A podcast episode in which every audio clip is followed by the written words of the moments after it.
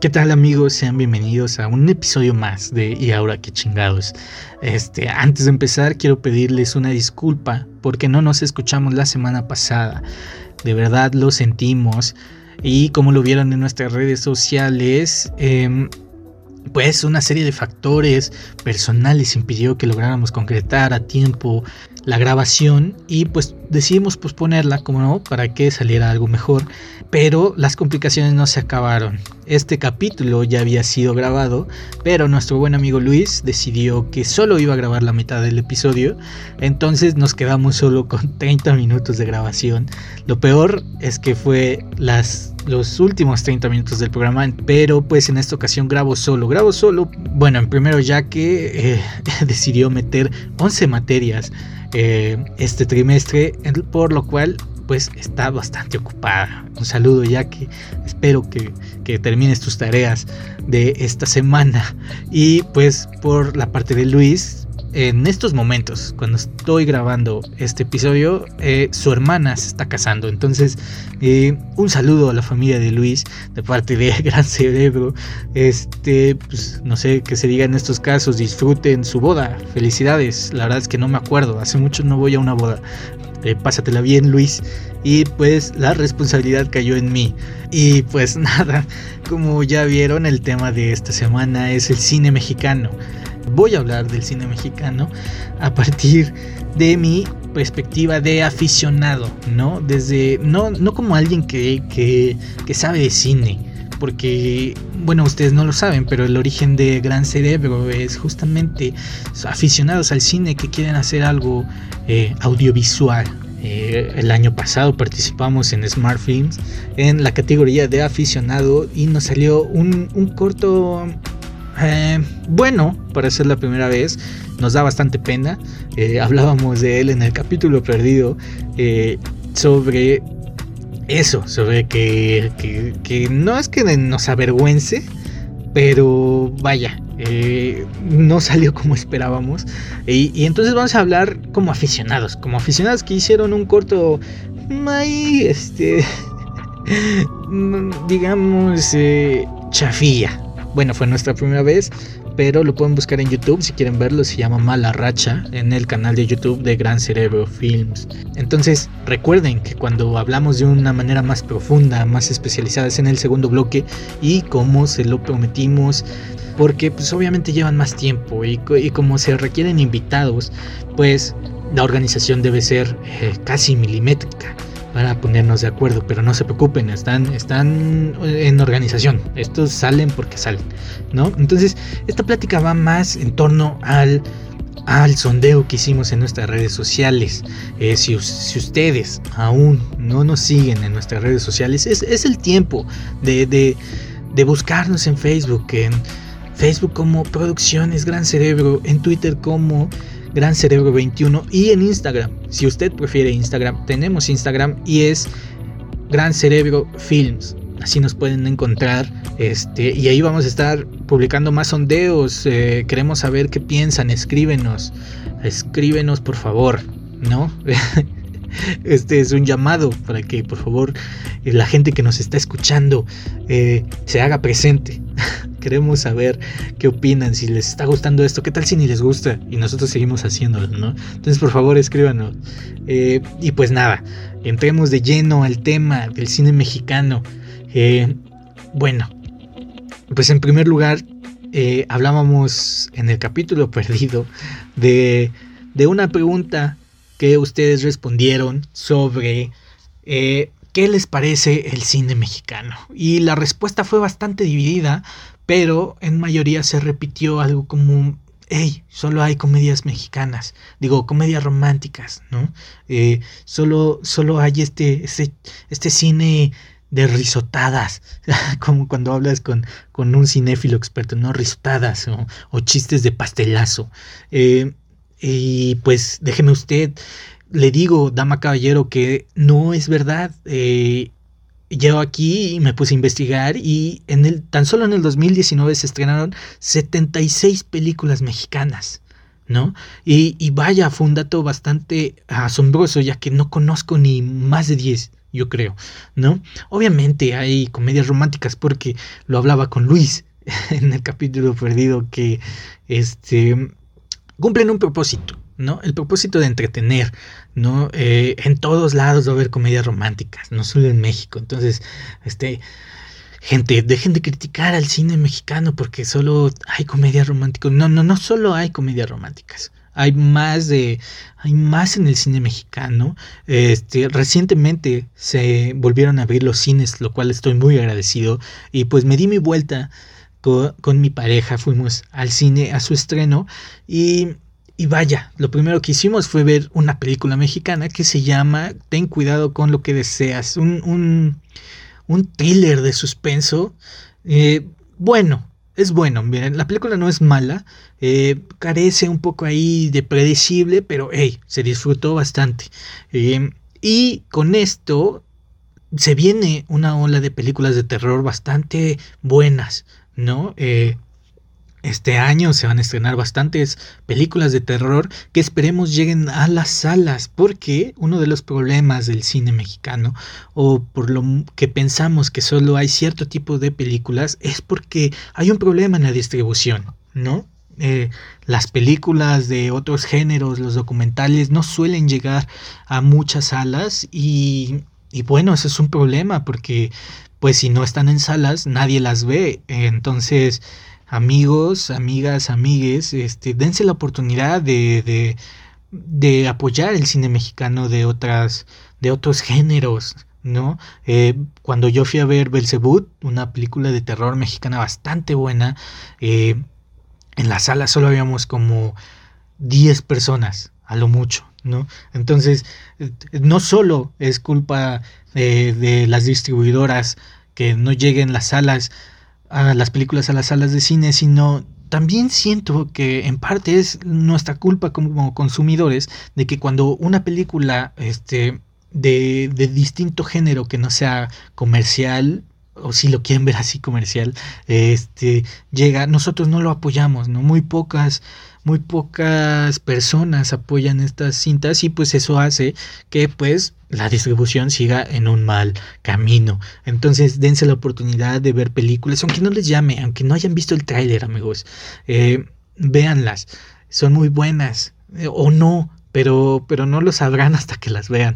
Eh, algo, un, algo, una recomendación que les hago es que cuando lleguen al cine, se dejen llevar por la historia, ¿no? Sean, sean ese niño que está escuchando Hansel y Gretel por primera vez, ¿no? Que les daban ñañaras en el occipucio, este, sean, sean el espectador como tal, sigan la trama hasta el final y ya que salgan opinen, pero no se dejen llevar por, por los críticos, ¿no? Muchas veces también la crítica acaba con las películas, pero ah, yo tengo un conflicto ahí muy grande porque no sé, no, no, no comparto la opinión de, de los críticos. ¿Quién, quién, ¿Quién eres tú, crítico de cine, para, para decirme qué película debo ver y qué no debo ver? ¿No? Eh, es una profesión bastante egoísta, porque entonces me está diciendo que según su perspectiva y según sus conocimientos yo no debo ver tal película. Eh, no sé, prefiero verla y al final este, saber si si es buena o no. Por ejemplo, la, el primer día que fuimos, la primera semana que fuimos al cine, este, mi pareja y yo vimos una película hoy, eh, no lo sé, fea a mi parecer, eh, y este, que se llama La Isla de los Deseos, donde sale Michael Peña, y, y pensamos que era buena porque vimos el trailer y dijimos, mm, ¿por qué no? Y pues no. Eh, es una película que no nos gustó para nada. Más bien, es una película como las que pasan en el 7 el domingo a las 9 de la mañana, ¿no? De estas, estas películas que, están chafas, ¿no? Y hoy ustedes dirán, eh, oye, estás cayendo en lo de que dices del crítico de cine. No, no, no. A mi parecer están chafas. ¿Qué tal si a alguien le gustan? ¿No? Que ustedes, ustedes vayan a ver este, La Isla de los Deseos, no se los impido, véanla y ya comentaremos lo mala que es porque estaba muy raro que, que alguien diga que es buena y allí me estoy contradiciendo de nuevo. Pero bueno, es esto, vayan a ver las películas que llegan a los cines. Por ejemplo, nosotros hablábamos en el capítulo perdido de que una película bastante buena que vi y que tardamos en encontrar Luis y yo fue Cómprame un revólver. Una película... Mm, maldición, una película que te llega, que te llega, eh, tiene una, una, trama muy original, eh, un aspecto visual hermoso.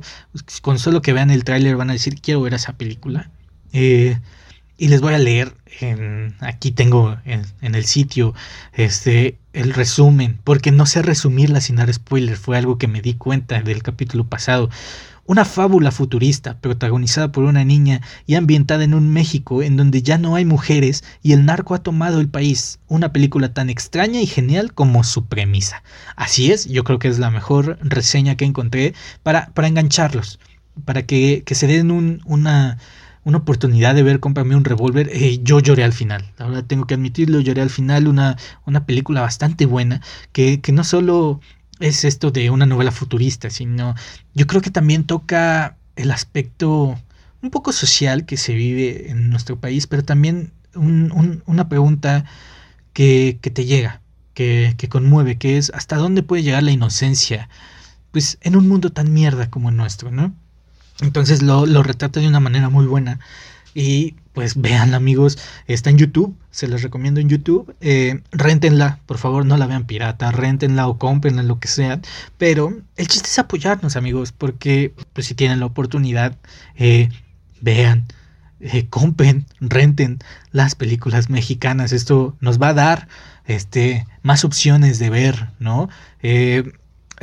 por ahí en las respuestas que nos enviaban nuestros seguidores venía una muy particular de un seguidor que dice eh, la mejor película mexicana en la historia de cine mexicano, a ver no, la mejor película mexicana jamás hecha es El infierno.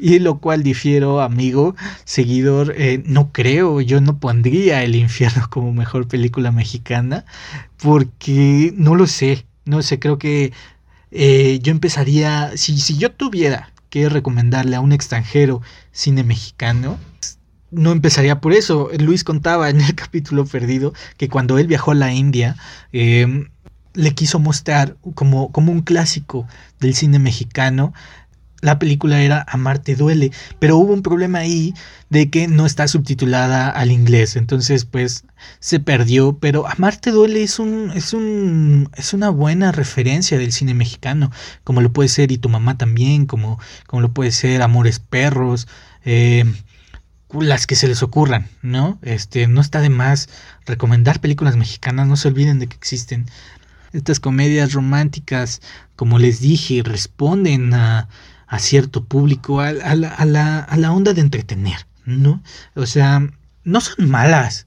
Eh, las, las, las, comedias románticas mexicanas no son malas, eh, pueden ser bobas, pueden ser lo que quieran, eh, pero estás viendo, sabes lo que estás viendo, ¿no? Sabes que estás viendo No Manches Frida 2 y no va a haber una crítica hacia el capitalismo muy profunda que te haga abrir los ojos y querer buscar una nueva opción económica, ¿no? Entonces, eh, es eso, amigos, responde a un, a un mercado diferente.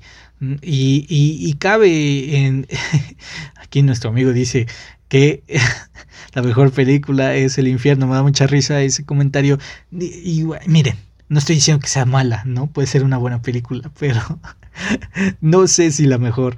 Em, pero a ver, eh, muchos también puse la opción eh, en las encuestas, en el sondeo, de que este, qué opinaban del cine mexicano y en una de esas era eh, que es pretencioso, porque y, y, una muy, muy buena amiga en, cuando estaba resolviendo este sondeo me preguntó a qué te refieres con pretencioso y yo creo que sí está un poco mm, mal la, la, la opción ahí, nos referíamos más a que el público en general no le gusta el cine mexicano porque suele ser este, aburrido o muy fatalista, ¿no? Por ejemplo, Amores Perros, pues es algo que tampoco es como... o sea, no la ves en familia, ¿no? Entonces, cómprame un revólver, pues también habla de, de estas ondas del narco, de el infierno mismo, este, cosas como esas, mm, donde las historias son crudas, no son crueles, no hay finales felices. El cine mexicano se caracteriza por eso. Este suele hacer mucho, suele retratar mucho este la realidad mexicana, lo cual no es malo lo cual es bueno, a mi parecer es bueno, porque a ver, este, cuando vemos una película mexicana, eh, cualquiera que sea, eh, nos sentimos identificados, ¿no? Nuestro entorno, nuestra, nuestro barrio, eh, lo que sea, nos sentimos las localidades que ahí salen, cosas que pueden pasar en películas hollywoodenses, por así decirlo, pero, pero diferente, porque, porque no somos nosotros. Esta necesidad de sentirse eh, identificados en el cine, oigan, pasa con las películas mexicanas, ¿no? Otra opción era que la época del cine ya pasó. Y con esto nos referíamos al cine de oro mexicano, ¿no? O sea, muchos piensan que esa ya fue, este, como el punto máximo del cine y a partir de ahí ya no hay nada bueno. Eh, no lo sé, algo, algo controversial que traerá debate y que tocaremos más adelante, se los prometo en un segundo bloque, pero eh, pues, fueron buenas, fueron buenas, pero como lo dice su nombre, fue la época dorada del cine, eh, del cine mexicano y, y, bueno, el cine cambia, tiene que cambiar, nuestra realidad es diferente ahora, este, ya pues ya no es el mismo México que hace 50 años, ¿no? Este, la comedia cambia, la, la, sociedad mexicana cambia, eh, muy, este, películas que se atrevieron a hacer cosas diferentes, como lo puede ser Los Olvidados de Buñuel, ¿no? Este, que, que si tú le preguntas a, a, a, gente común, no, no, no, nos estamos diciendo superiores, ni mucho menos, sino así, a quien sea que no sepa de cine, le preguntas, oye, ¿qué te parece Los Olvidados? Es una película bastante triste, te va a decir, ¿no? No me gusta porque es muy triste, porque, porque no sé, porque sí, no es alegre, no es esto, ¿no? Entonces, mucho, ahí podemos notar que, que, que el consumidor este, normal, ¿no? El consumidor general prefiere un, películas bastante más animadas, ¿no? Por, por, eso Coco tuvo tanto, tanto éxito, porque nos gusta vernos así felices, festejando todo el tiempo, hey, pero no siempre pasa esto, ¿no? Mm, el cine muchas veces refleja la realidad, no solo en México, en el mundo, ¿no? Entonces, pues es esto, que estamos viendo muchas cosas, este, muchas representaciones, los documentales mexicanos muy buenos que, que, hablan justamente sobre la vida en el barrio, sobre, sobre procesos políticos, este, y algo que me gusta del cine mexicano es que se está abriendo a nuevos géneros, ¿no? Es algo que, que está experimentando y me gusta bastante porque, oigan, ¿a quién no le gustaría en un futuro una película de ciencia ficción mexicana? ¿no? O igual y la hay y no la conozco, justamente porque pues no sé dónde verla, ¿no? Este, este ciencia ficción, fantasía, lo que sea. Eh, nos gustaría ver, por ejemplo, una película que a mi parecer ah, decepcionó un poquito, que decepcionó un poquito desde uno de mis libros que se volvió favoritos cuando entré a la universidad, que es El complot mongol. Eh, oh, el libro Joyaza, si lo quieren leer, El complot mongol, un clásico, y pero la película no lo sé. No sé. Eh, digo, bastante fiel al libro, bastante fiel, bien hecha, eso sí, bien hecha la película, pero no sé. Hubo algo ahí que no me gustó a mí en lo personal, pero la película es bastante buena. Y, y a ver, ¿cuántos han visto el complot mongol? También estuvo ahí este, un, un, problema, se distribuyó creo que nada más una semana, no sé, por algo no la vimos mis amigos y yo, pero pues bueno, y películas como Chicuarotes, ¿no? Que tuvo un éxito este, bastante bueno. Quiero, quiero pensar que bastante bueno, la verdad es que no lo sé. Pero mucha gente estuvo hablando de Chicuarotes. Una película también que, vamos a lo mismo, retrata la realidad de, de, nuestro país, ¿no? La realidad social de nuestro país y que, bueno, este, no, no es una historia feliz, no es una historia este, pero que te hacen reflexionar, ¿no? Mucho que tiene el cine mexicano es que te hace reflexionar. ¿Qué, qué está pasando? ¿No? Por ejemplo, eh, otra película que se basa en, en, hechos reales es este La dictadura perfecta, ¿no? Que, que, que lo transforma muy bien a una comedia, pero te está contando un hecho que sí pasó y pues lo vemos y al final yo creo que el comentario que, que todos dicen al ver la película es, no mames, qué pedo. O sea, porque, porque sí pasó, porque pasó y, y, y lo estamos viendo, eh, como que lo estamos reviviendo y decimos, verga, este, muchas veces la ficción supera la realidad, ¿no? Y este, pero es eso, es eso. El cine mexicano es muy, muy particular, ¿no? Este, suele suele dividirse tal vez en dos polos o historias muy trágicas o comedias románticas, ¿no? Pero, hey, démosle chance, este, el cine mexicano no cambiará si nosotros no lo apoyamos, entonces hay que ir a, ver películas mexicanas, ¿no? Eh, muchos, como les digo, muchos de nuestros seguidores dicen que sienten que son algo bobas las películas, el humor mexicano es algo bobo. Eh, actual, obviamente actual, porque nadie piensa que es bobo la comedia de, no sé, la comedia de Cantinflas, eh, la, comedia de las películas de Pedro Infante también, este, pues como les dije hace rato, responden a, a un público diferente, eh, retratan un México que, que, ya cambió mucho, ¿no? Esa es mi opinión, mi opinión como, como, como les dije, como aficionado, nada de expertos. Aquí no somos expertos, aquí eh, hablamos de lo que pensamos. ¿No? Eh, ya más profundo, segundos bloques, no se los pierdan. Eh, pero sí, este, otra de, estaba viendo la lista de películas que se estrenaron y una, eh, una característica que tiene el cine mexicano suele ser exitoso en los festivales de cine internacionales, ¿no? Este, muchas veces vemos que cierta tal película ganó un premio, por ejemplo, con, con Michel Franco, ¿no? Este director mexicano que la está rompiendo en los festivales de cine, este, y con películas bastante buenas. Si ustedes no conocen las películas de Michel Franco, es, es momento de, de empezar a verlas. Este, porque Vaya, yo, yo me enamoré de una exactamente, se llama 600 millas, una película bastante buena, pero tiene películas como Después de, Después de Lucía, Las hijas de Abril, son, son películas, señores películas, y pues este cuate la está rompiendo en, los festivales de cine y a ver, ¿por qué no la está rompiendo en, en, aquí en las salas mexicanas, no? Eh, bastante curioso ese efecto. Eh, pero pues es lo que pasa. Por ejemplo, Guillermo del Toro, ¿no? Que le está rompiendo en otro país. Este. Cuarón. Que la rompe en otro país.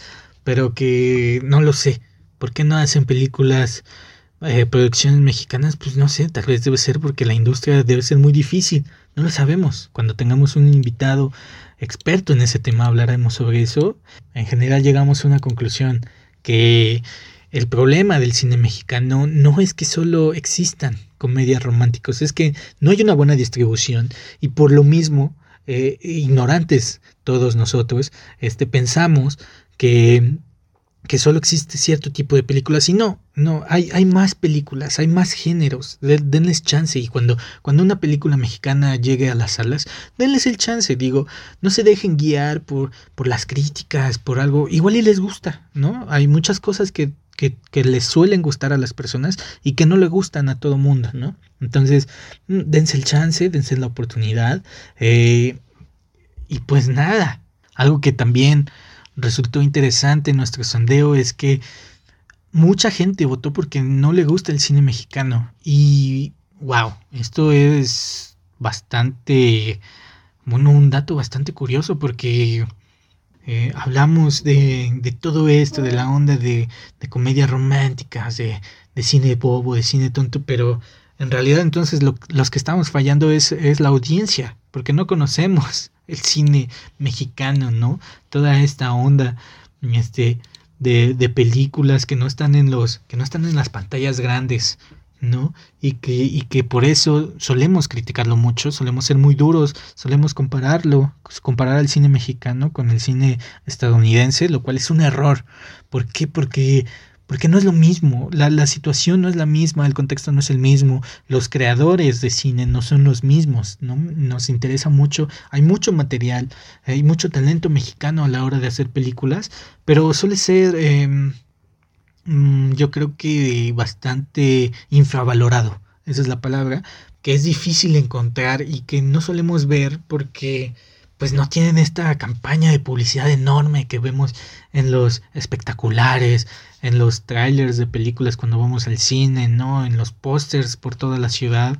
Este, bueno, allí hay un problema. Esta solo fue una, una pequeña introducción porque les vamos a poner los 30 minutos que eh, pudimos grabar. Entonces es una combinación de estar yo solo y la, la grabación que ya tenemos hecha, ¿no? Este, también para que no se aburran de escuchar mi voz y este y para que puedan este saber lo que opina el otro integrante de Gran Cerebro. Pues nada, amigos, este los dejo con la plática que pudimos grabar con el capítulo perdido y ya. O sea, solemos como que poner un, un, estándar de que si no te pareces a esto, no. Hace poco estaba escuchando un podcast de de unos güeyes que, no sé, llegaron a tal punto que decían, es que güey, tienes que aprender inglés, porque cuando aprendes inglés, entonces ves el real contenido que vale la pena, ¿no? Eh, el contenido que vale la pena en YouTube solo va a estar en inglés. Y tú así de, güey, no hagas eso, porque no es cierto. Eh, yo sé, yo sé que hay mucho contenido basura en YouTube mexicano, mucho contenido que solo se dedica a hacer dinero. Pero hey, unas cuantas cositas están salvables, pero no puedes decir que solo porque no es gringo o solo porque no se habla en otro idioma. Ajá, también esto de, de clasificar a la gente de que si sabe inglés y no, y si sí, qué chido, y si no es una pendeja, ¿no? Entonces, ¿qué pedo? Eso yo siento que tiene mucho que ver con con esta onda también del cine mexicano, que solemos decir, es que es una basura porque, porque no alcanza el nivel de producción de las gringas. Y pues eso, pues no puedes hacer eso, porque al cine mexicano le ha costado mucho eh, trascender, eh, salir de sus fronteras incluso. Y, por ejemplo, tú dirías, o más bien te pregunto, ¿sabes que existe una premiación de películas en México? Una academia que premia los, las películas mexicanas. Pero no todos saben. Los Ariel.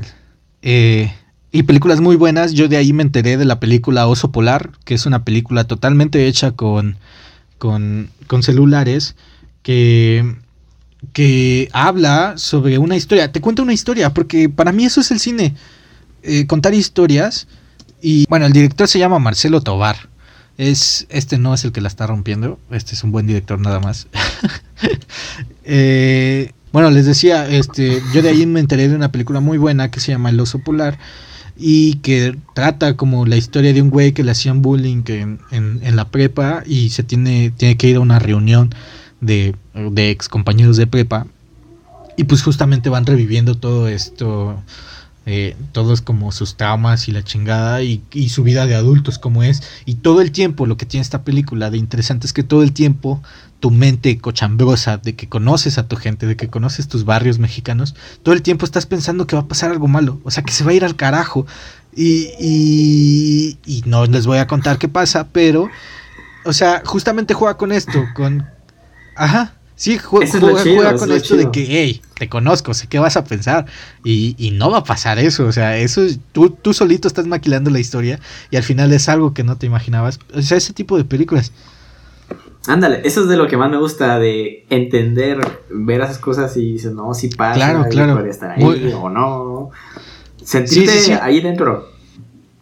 Y yo creo que lo que dijiste ahorita sobre el inglés y del contenido en otro idioma y que mucha gente que dice que es muy malo el cine mexicano por las tragedias, creo que lo que nos faltaría o le falta a esa gente es un poquito más de apropiación cultural, sentirte orgulloso no solo de lo que podrías presumir, sino de lo que en realidad es México y lo que se puede representar en las historias que puede la gente contar con un presupuesto que, consiguió eh, batallando con, con todo el mundo, que logró sacar una película y, y es una buena historia, tal vez no va a ser la más agradable a ti para ver que te va a dar risa, va a tener un final feliz, pero es lo que o sea, va a representar algo que se vive en alguna sociedad en México. Entonces, sí es bueno apoyarlo y también ir generando esa más, esa apropiación cultural de lo que es tu país y lo que se puede hacer mejor. Y también apoyar a la gente que lo hace, porque no es fácil. O sea, hicimos un cortometraje de que cinco minutos y fue una chinga. Imagínate a alguien que va a hacer una película, cuánto tiene que conseguir, todo el desmadre que es para que al final nadie la vea y diga que es pretencioso y, y que son puras tragedias, ¿no? O sea, está. Eh, se me hace triste. Sí, es, es, triste. Y justamente acaba de cumplir, este, creo que 20 años. Eh, Amores Perros. Una película que, oh, puta madre, es, de mis favoritas mexicanas, Amores Perros. Y este, y justamente va a cumplir 20 años y el director está planeando hacer este todo un evento que pues, el director obviamente es muy famoso y le está rompiendo en Estados Unidos, pero este justamente es esto, o sea, hay, hay cultura en el cine mexicano, pero no la gente no lo quiere ver. Y, y, es un problema porque hay directores como Michel Franco, que ya encontré el nombre, qué buena. Michel Franco la está rompiendo en el cine este, internacional con películas mexicanas. Digo, no son producciones totalmente mexicanas, pero eh, sí ha logrado hacer cosas este, mexicanas muy buenas. Michel Franco, de hecho, acaba de ganar premios en el último festival de, Venecia y, en Cannes. Ese güey cada vez que hace una película gana Cannes y, y, la gente no lo conoce.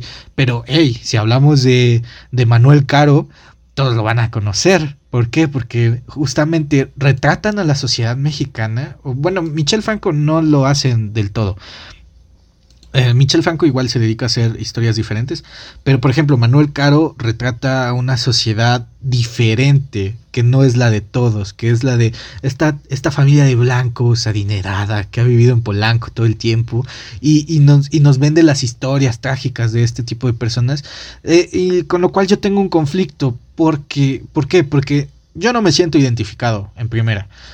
En segundo, no dejan de ser una novela, porque si ustedes vieron la primera temporada de, de La Casa de las Flores, hey, buenísima temporada, muy buen concepto. Pero la segunda temporada ya era una novela, ya era una novela que, que sin pedo se hubiera pasado en el 2 y, y, ya no tenía sentido. Y ahora van a hacer una tercera temporada, o creo que la hicieron. Bueno, estoy hablando del spin-off o lo que, como sea que se llame, de que va a tratar como las aventuras de, de la protagonista de la Casa de Papel, pero cuando era joven en los 70 y quería ser liberal y la madre. Pero eh, son historias que a mí no, no, no logro... A ver, me siento más identificado con Amores Perros que con La Casa de las Flores. Porque, porque, pero es lo que tú decías, son problemas de pertenencia y también son, es un problema en la sociedad mexicana, esta, este, este, división de clases sociales, si lo quieres ver de alguna manera, es un problema y que está retratada en el cine muy buena, con ejemplos como nosotros los pobres, ¿no? ¿O era nosotros los nobles? Nosotros los nobles, ¿no? Porque nosotros los pobres es otra de... de ajá, esa es otra, pero hablaba de nosotros los nobles. Con este tipo de películas que, a ver, no son malas, me gustó, es muy divertida. Pero, pero cuando llegamos a, ver películas de ese tipo, yo siento que se están burlando de alguna manera de, la gente de escasos recursos. Y tú vas y te ríes y dices, ah, qué cagado. O sea, me siento identificado. Pero, güey, se están burlando un poco de ti. Eh, este, no está del todo bien. O sea, no lo sé, amigo. Eh, mm, es mi, es mi opinión, ¿no? Es lo que yo opino. No, no me gusta eso, no, no me gusta que se burlen de la gente y que la gente lo disfrute. Ey, se están burlando de ti, amigo. Eh, no debería gustarte tanto, ¿no? O, deberías tener una opinión más crítica sobre eso. No lo sé, no lo pues sé. Vuelves, a lo mismo, ahí, ahí entra la gente, ay no, maldito cine mexicano. No, no, no, no digo que es malo, pero... Mira, a ver. Yo, yo te quiero contar un dato así de, lo mismo que mencionaba, lo que a mí más me gusta del cine mexicano es que te muestra cómo es México. Yo el tiempo que estuve en la India conocí un sujeto indio eh, y en platicando así de cosas, pues no sé, de, de series creo, me dijo que le gustaba mucho una actriz mexicana. Y le dije, ah, no manches, a ver cuál. Y me dice Marta y Gareda. Y yo, ah, la madre, ¿cómo es tan popular Marta y Gareda? Y, y porque tiene una serie en Netflix de.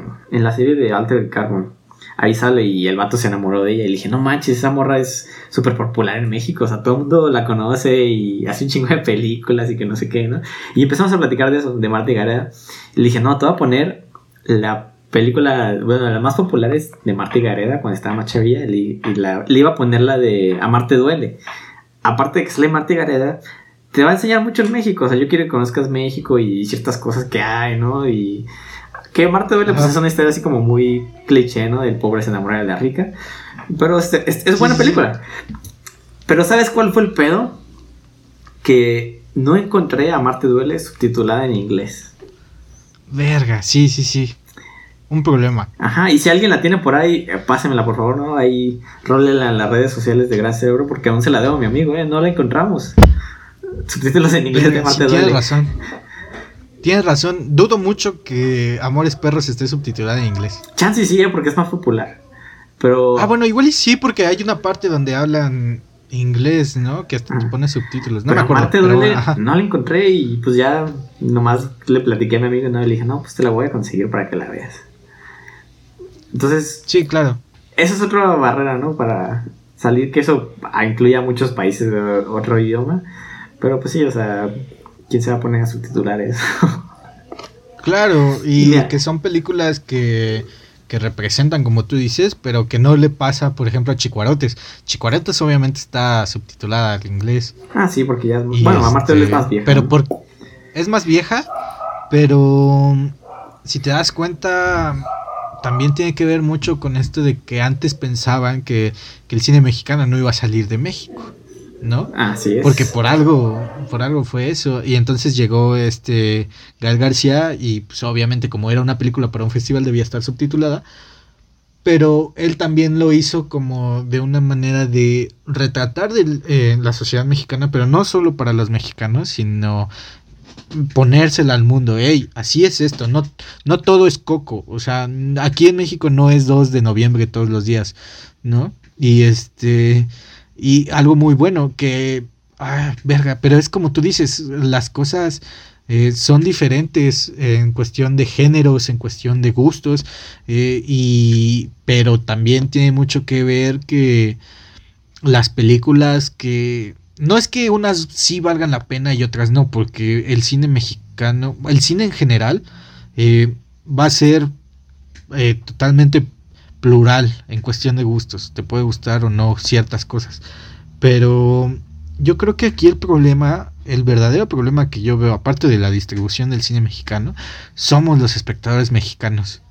Somos muy críticos hacia él, eh, no lo apoyamos como debemos y también somos muy crueles hacia él entonces, queremos que haya una, que exista un, un cine mexicano bueno, pero no lo apoyamos. Pero apoyamos otras cosas que hacen como que resaltan el folclore mexicano, como lo podría ser las casas, la Casa de las Flores, ¿no? O, o, nosotros los nobles. Este tipo de cosas que, uy, retratan solo una pequeña parte de la población mexicana, y por ejemplo, Chicuarotes, que retrata un aspecto más amplio de, la sociedad mexicana, pero es a lo mismo, es una película que retrata ciertas cosas. Lo que yo personalmente opino que, que, le haría, que le haría falta al cine mexicano es géneros. No sé, ¿te imaginas ver una, una, película de ciencia ficción. De, yo lo que de, lo que sea. una ciencia ficción mexicana. Sí, sí, sí. Muy eh, fantasía, terror, lo que sea. Este, no sé, superhéroes algún día. Acción, claro. Eh, hay, hay, hay un universo y el cine mexicano se retrata, se, se, se, posiciona en dos polos completamente opuestos. Entretenimiento y, y el retrato de la sociedad mexicana y no sale de ahí. Entretenimiento como comedia romántica, como lo podemos decir aquí, ¿no? Em, y entonces, poco a poco se va incluyendo el terror, poco a poco se va...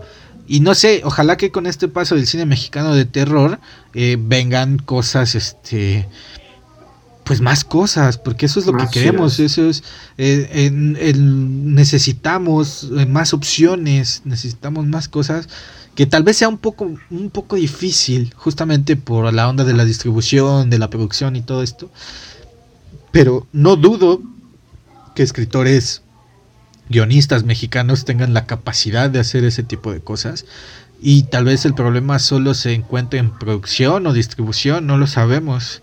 Sí, sí, ah, igual y tal vez estamos equivocados, igual y existe una película de acción, fantasía, ciencia ficción mexicana y no, no la conocemos.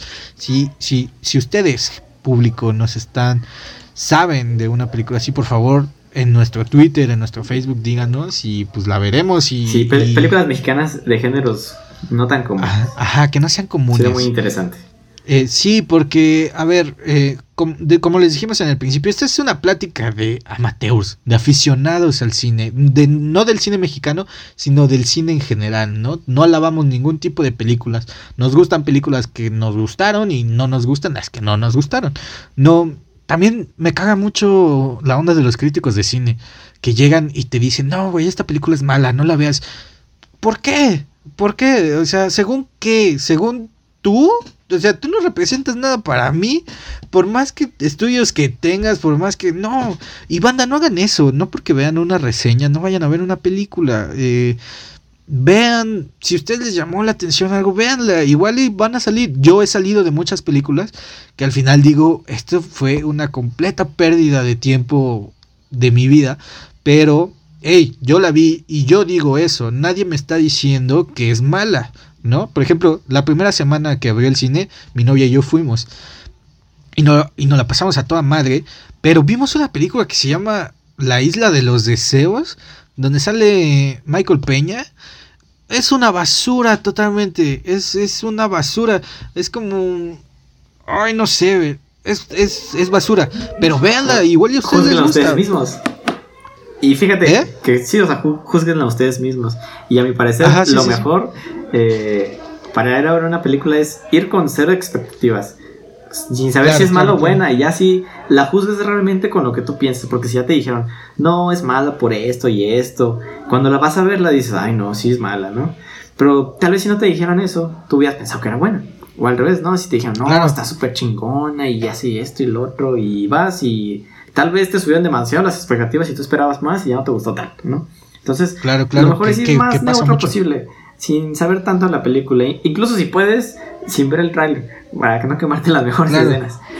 Sí, hay, es que hay cosas que funcionan muy bien. Por ejemplo, eh, no sé, en, en Véndeme un revólver, eh, vi el tráiler y, y, no te explica la película, no te da una historia de cómo va a ser la película, más bien es como, como un enganche visual para que vayas a ver la película.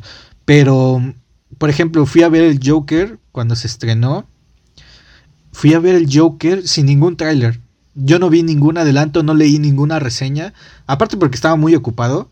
Solo sabía que iba a ser buena. Creo que vi un tráiler nada más, pero igual los trailers del Joker, los primeritos, no eran muy... Mm, no te explicaban mucho. mucho ¿no? Sí. Entonces cuando fui a ver la película, puta madre, o sea, eh, literalmente la explosión en la cabeza, eh, mi novia me volteó a ver y me dijo, ya sé que esto te va a mamar. O sea, cuando, estaba acabando la película, cuando iba el Joker en la patrulla y todo eso, mi novia ya sabía, ya decía, esto es lo que te mama a ti. O sea, ya sé. Y, y me pasa que, por ejemplo, tengo muchos amigos que, que, iban con expectativas demasiado altas y según a ellos no les gustaron. Al Oaxaco le dice, el Oaxaco dijo que el Joker estaba aburrida. Desde aquí, Oaxaco, un respetuoso chinga tu madre te lo dije de cuando lo dijiste y te lo vuelvo a decir ahorita. Pero es esto, o sea, hey, es lo que les decía al principio, vayan al cine en la onda espectador. O sea, el cine es eso, el cine te está contando una historia y déjate llevar, o sea, disfruta la historia, no importa si es cine mexicano, no importa si no lo es, eh, déjate llevar porque te están contando una historia. Es como si, no sé, vas a una librería a, una, porque vas personalmente, nadie te obliga a ir al cine, vas a una librería donde están leyendo, está el autor leyendo su, su estreno, no sé, su novela, y ya así, ah, pinche mamón, eso, eso está de la verga. Güey, si no te gusta, vete, y si vas a venir, termina, termina el, el, recorrido, que es la historia, y ya después me vas a, me mientas la madre, pero durante, o sea, no lo sé, es, es cosa que yo hacía antes, tengo que admitir que yo hacía antes, pero cuando como que mi novia habló conmigo y me dije, es que no puedes hacer eso porque en primera eh, suenas muy mamón y en segunda no disfrutas las películas. Entonces dijimos, ok, tienes razón. Y, y, les va a cambiar la experiencia totalmente. No importa si es cine mexicano, no importa si no lo es. O sea, déjense llevar. Y, como tú me dijiste, va a haber, no caigamos en esto de que ningún chile no sea buena y disfrutemos las películas como sean. Si tú un día no quieres pensar, vas a ver No Manches Frida. Y si un día quieres ver algo diferente, vas a ver Véndeme un revólver, ¿no? Exacto. Y. Y, las dos son válidas. Y. Y verga, ¿cuánto tiempo llevamos? Y pues ya, yo creo que. Yo creo que vamos a ir cerrando. películas. Sí, sí. Eh, bueno, como último que les decía. Eh, no, no es cierto, ya vamos cerrando. Este, Luis, eh, nuestra gustada sección. bueno, antes de eso, yo sé que no tocamos mucho el cine mexicano, pero recuerden que está nuestra sección segundo bloque. Entonces, estamos armando cosas ahí con gente que logramos conectar. Luis conoce ¿Con gente a alguien. Que sí sabe? Con alguien que sí sabe, Luis conoce a alguien, yo conozco a alguien. Entonces, recuerden que el punto fuerte de este podcast, aparte de nuestras pláticas, es traer a alguien que, que estuvo en el medio, que, que hizo algo en el medio y que sabe del medio, ¿no? Entonces, esperen el segundo bloque, así como les prometimos el de sociología, esperen el de cine mexicano y ya después, no sé, uno de cine en general. Pero oye, dinos, este, por favor, en nuestra gustada sección de recomendaciones que vamos a dar, aunque nadie las pidió, no va así el nombre, pero ya se me olvidó, así que dale. Bueno, pues eh, en esta sección, bueno, en este capítulo les voy a recomendar películas mexicanas, ¿no? Para, es de lo que estamos hablando. Y una de nuestro director últimamente más querido, Alfonso Cuarón, que no es, no es tan popular ni tan sonada, pero siento que vale mucho la pena. A mí me gustó mucho. Eh, y tu mamá también, de Alfonso Cuarón. Cierto, cierto. Del 2001, con Diego Luna y Gael García como protagonistas, bien chavillos. Está muy buena. Esa se la recomiendo. Es de mis, yo creo que de mis favoritas mexicanas. Y del cine de oro les voy a eh, recomendar. No la he visto, pero es recomendación de mi papá. Su película, que le dije, ¿cuál película verías ahorita? de cine mexicano de oro y me dijo que la de Enamorado con María Félix y Pedro Armendáriz. Así que un poco de los dos mundos y pues de más moderno pues no, no se me ocurre ahorita, tal vez museo. También esa la también con Gael García. Volvemos a lo mismo, a los mismos personajes, pero esas son películas buenas que a mí me gustaron mucho. Entonces, denles una chicada y ahí nos platican qué tal. ¿Y tú, Iván? Pues bueno, de películas mexicanas, yo creo que la más reciente que les puedo recomendar es este Véndeme un revólver. Eh, una película muy cabrona, es un viaje muy cabrón. Véndeme un revólver es muy buena. Otra que les recomiendo, Belzebut. Es muy buena película de terror mexicana. Eh, que, más reciente que vimos, Chicuarotes obviamente, que ya la mencionábamos mucho. Eh, y que se den una, una búsqueda eh, por el cine independiente, entre comillas, mexicano. Hay cosas que les pueden gustar, amigos. No todo es comercial, está bien si te gusta el comercial, no está mal y tu opinión no es menos. Eh, pero ábrete, ábrete a más cosas. Yo creo que esas serían dos recomendaciones principales del cine mexicano. Obviamente, Amores Perros y como tú recomendaste del cine de oro, pues yo también les voy a recomendar. Obviamente las dos ya están buenas, Los Olvidados y La Familia de Sánchez. Y este, hay otra por ahí, Escuela de Vagabundos. Esa es muy famosa, yo creo que ya todos la vieron. Pero, a ver, esta, esta yo no la había visto y mi novia me la puso y quedé enamorado de Escuela de Vagabundos de... Ah, recuérdame el nombre otra vez de este güey del que canta. Pedro Infante. ¿Pedro Infante? ¿Sí era Pedro Infante? Sí. Bueno, sí. sí bueno. Sí, creo que sí. Eh, bueno, Escuela de Vagabundos, muy buena. Esas son mis... Obviamente, las batallas en el desierto. Y pues no sé, véanse una de del Santo, ¿no? Yo siento que ya... No sé si envejecieron bien o mal, pero pues hey, es, es, es algo que es, es la cultura mexicana como tal. Y oye, ¿no recomendaste música? ¿Recomiendas algo de música? Mm, de música les voy a recomendar. A ver, aguántame, ejemplo mi Spotify. Sí, sí, sí. Bueno, mientras yo les recomiendo algo que leer. Eh, a ver, no he leído mucho esta semana porque la escuela no me lo permite. Pero les traigo dos opciones, dos opciones muy buenas. En primera es un manga, porque me gusta el manga. Y banda, así como se van a abrir al cine mexicano, ábranse a otros géneros. No has leído manga, lee manga. No has leído, no sé, este, no sé, novelas eróticas, lee novelas eróticas. Lo que sea, abre, abre tus gustos, amigo. No te quedes en el mismo, amigo, amiga, amigue. Eh, así que te voy a recomendar eh, All You Need Is Kill de no me acuerdo el autor, a ver. Es un es, no sé si viste la película de, de Al filo del mañana. Al filo del mañana. No, no la vi. Bueno, les recomiendo All You Need Is Kill. Es de Hiroshi Sakurasaki. Es un es una es, un, es una novela de dos capítulos y tiene una película gringa, ay gringa, esto no se dice. Tiene una película hollywoodense que se llama Al filo del mañana muy buena. Eh, este, este manga de dos tomos les va a encantar, tiene una premisa muy buena y si ya vieron la película pues les va a encantar más, el final no es el mismo. Y el libro que se llama Los hombres que no amaban a las mujeres, que no sé si tú sepas, pero está de ahí se basó la película de La chica del dragón tatuado. Ah, sí, sí, sí. Eh, he visto la película. Ajá, la, la película es muy buena, el libro es muy bueno. Y por último, musicalmente les voy a recomendar una banda que es de mis favoritas y que tuve el privilegio, el honor y ha sido una de las mejores experiencias de mi vida de ver en vivo, que es Pixies. Eh, Pixies me mama, les voy a recomendar que escuchen a la banda, pero en concreto el álbum de Dudley. No sé si se pronuncia así. Dudley. ¿Quién sabe? ¿Quién sabe? Ahí lo buscan. Ahí lo buscan. Es el, es el álbum que, tiene el changuito espacial. Eh, eh, me mamó verlos en vivo y los he estado escuchando todas estas dos semanas, así que se los recomiendo por si alguien no ha escuchado a Pixies. Y yo sé que alguien va a decir, ay, puto mamador, ya tú saben quién es Pixies. Pero hey, me gusta y se los recomiendo. Y este es mi programa, me vale verga. Pero dinos, Luis, ¿por qué no terminaste tu Bueno, voy a recomendar eh, de música, no sé, creo que ya le recomendar al señor Kino, pero les voy a recomendar a unos compas del señor Kino que se llaman Sgt. Papers. Es como un dueto, es un dueto nomás batería y guitarra, así muy punk. Eh, también son de Sonora y creo que fueron los que le empezaron a producir, a bueno, ayudaron a producir las canciones del señor Kino. Están chidas, nomás tienen como dos álbumes, pequeños, pero se me hacen muy buenos, así muy punk. Y son como el mismo universo del señor, de los del señor Kino.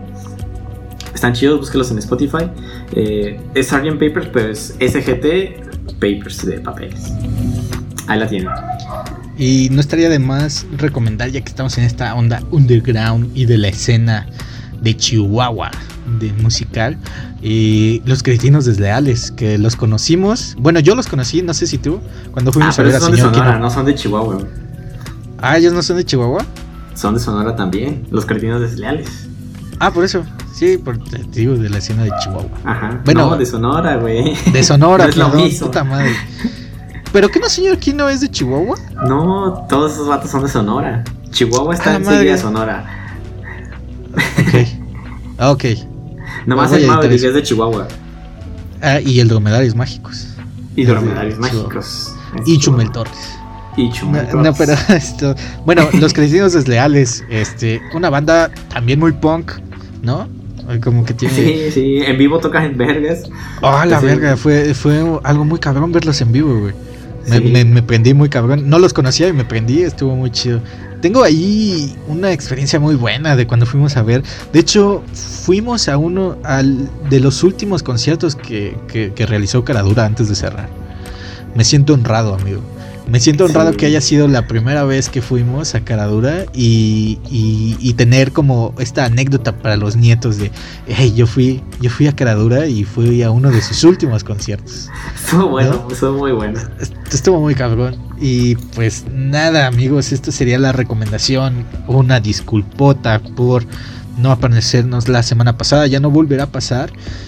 Estén atentos en nuestras redes sociales, Facebook, Producciones Gran Cerebro, Twitter, Producciones Gran Cerebro 21 y en Instagram como eh, Gran Cerebro Films.